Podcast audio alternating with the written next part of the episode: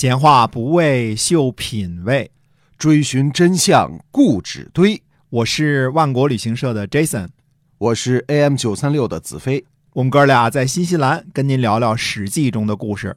好，各位听友，欢迎收听《史记》中的故事，是由新西兰万国旅行社呃 Jason 给您讲的。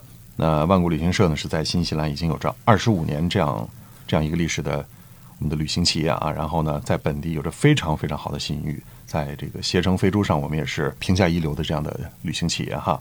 那么目前呢，我们推出了一个线上购物平台，叫做万国到家。哎，我们请 Jason 给我们介绍一下哈。嗯，非常的简单啊，就是购物起来呢非常的方便。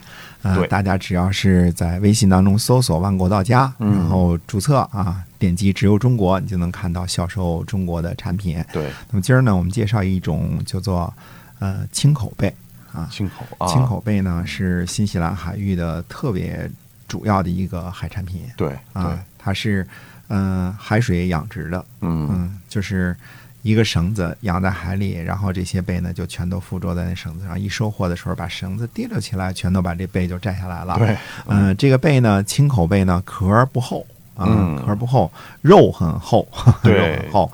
呃，它这个半壳的意思呢，就是说把一半的壳儿给你去掉了。嗯嗯，对，带着一半儿，呃，几乎都能吃啊。对有，上面有点儿黑点儿的那个，就把它挤掉了就行了。其他的地方几乎是都都能吃嗯啊。呃，肉呢非常的鲜美，关键这东西呢便宜，嗯三十几块钱新币一公斤，嗯嗯，半壳的。呃，做法呢加点儿芹菜，加点儿奶油啊，也可以加蒜，对啊还可以加姜。啊，然后呢，大家做海鲜，中国人有本事，对吧？怎么做都好吃啊怎么做都好吃，怎么嗯做都好吃。哎，那我们接着还是讲《史记》中的故事嗯啊。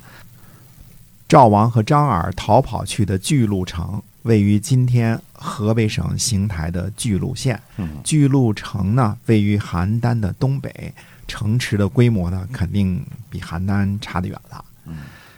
呃，那么项羽呢斩杀宋义的安阳，不是今天的安阳，它位于定陶以南的山东曹县，而今天的安阳呢位于黄河以北，呃，那个时候呢叫做殷墟。章邯的大军偏西，楚国的大军呢偏东，双方呢都在黄河以南。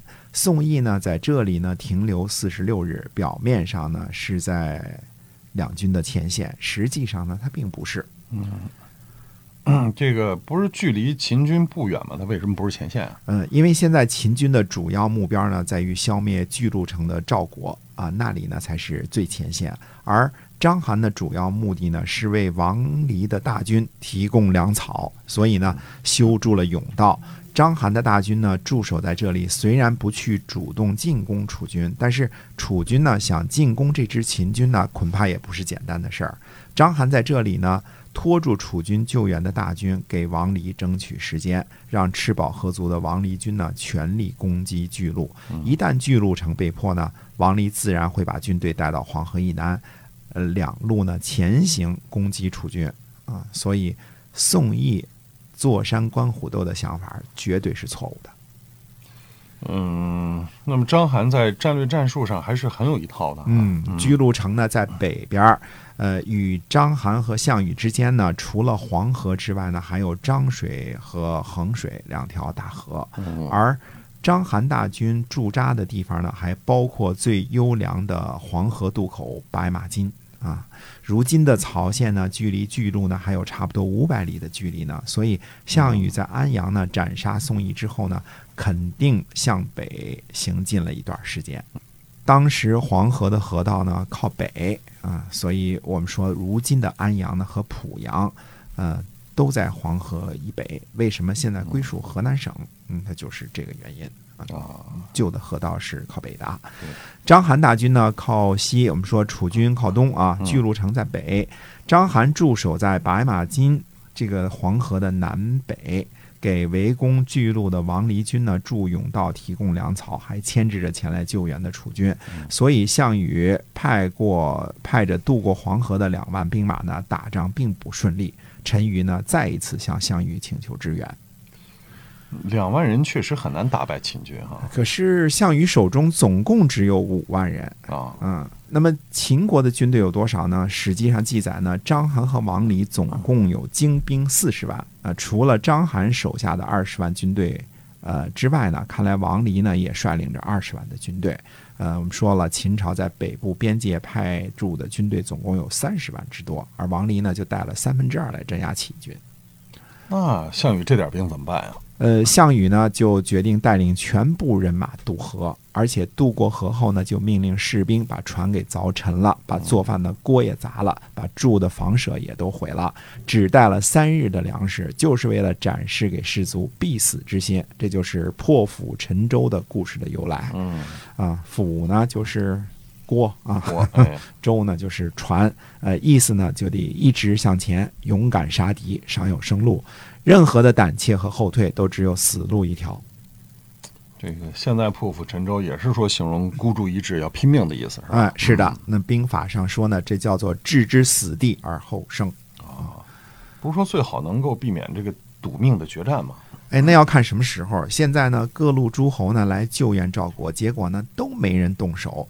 这其中呢，包括张耳的干儿子啊，文景之交的陈馀，以及张耳的亲生儿子张敖，对吧？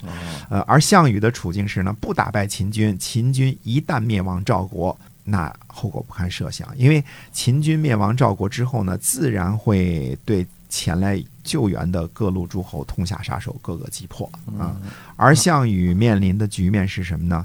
士兵都只能吃到什么山药、豆子之类的食物，属于半断粮状态，留在黄河南边等待赵国被攻破。这这支基本上算作没有粮草的军队呢，肯定也是没有活路，嗯，对吧？嗯，军队人数少，后勤补给不好，等下去就是死路一条。这个时候，只有主动挑起决战，才能获得一线生机。嗯可即使这样，他这个人数相差也太悬殊那了。兵在精而不在多啊！楚军兵马以项梁从江东带来的八千子弟兵啊为主，啊，这就是我们说子弟兵这个词儿的由来啊，这个词儿是从这儿来的啊。那么，呃，其他呢就是渡过江之后呢，追随而来的楚国军队，而楚国人对于秦国人的仇恨最深，所以项羽带的五万人呢，也敢面对王离的二十万大军。嗯那项羽渡河之后他怎么做的呀？呃，其实呢，这也是史书上记录简略，可能给大家带来的误会啊。很多人认为说楚军一共就带了三天的粮食，渡河之后呢，就跟秦军杠上了决战，然后迅速就把秦军给打败了。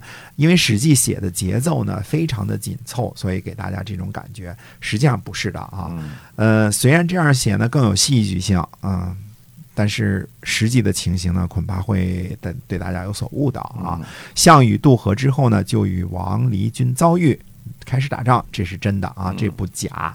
但是项羽率领的楚军呢，实际上与章邯的军队呢打了九次战斗啊，而项羽最主要的战争方式呢，就是断绝甬道，而且是数次啊，就是说不止一次断绝甬道，那边儿给掐断了，这边儿又修上，修上之后再给他毁了，再把粮食给夺了，嗯。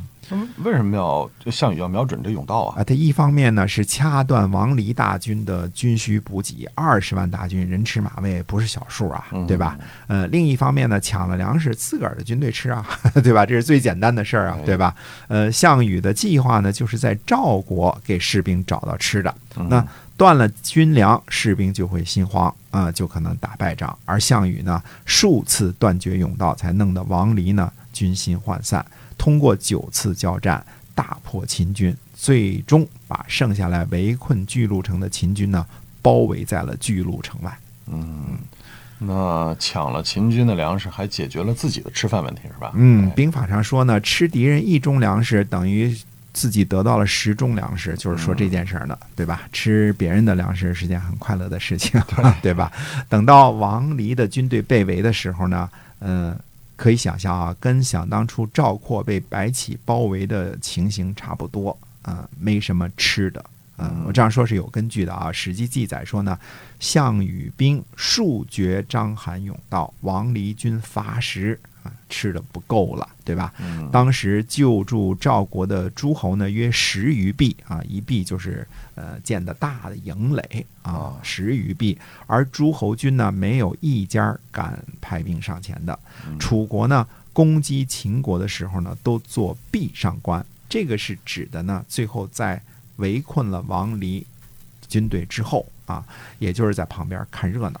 啊，这其中看热闹的包括谁呢？包括文景之交的陈馀同志，也包括亲儿子张敖同志。嗯 而楚军呢，无不以一当十，呼声震天啊！诸侯军队看热闹的，这个这个看的听了之后啊，心里都恐慌不已。嗯最后秦军被彻底击垮，杀了秦将苏角，俘虏了主帅王离。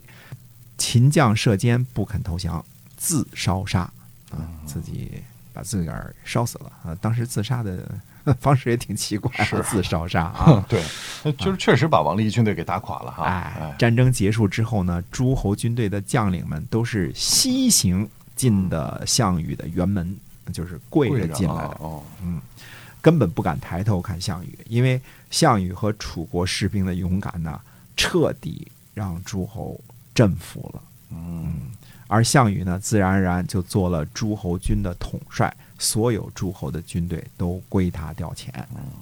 果然是勇武过人哈。啊，这个是楚军是极端的勇悍呐，这个人少打人多啊嗯，五、万打二十万，就把仗打成这样，嗯，跟想当初的这个吴起有一拼。哎，是吧？嗯 也是五万打二十五万，那是对啊。但是现在这个时候，秦国已经强大成这样了，照样五万菜你嗯二十万啊，厉害勇敢不愧楚霸王是吧？啊，不愧是啊，绝对是楚军太厉害了。嗯嗯，哎，好，我们今天啊这个史记中的故事呢，先跟大伙儿分享到这儿，请您记得关注我们的万国道家，我们会把新西兰最优质的产品呢，呃，给您分享。好，我们下期节目再会。再会。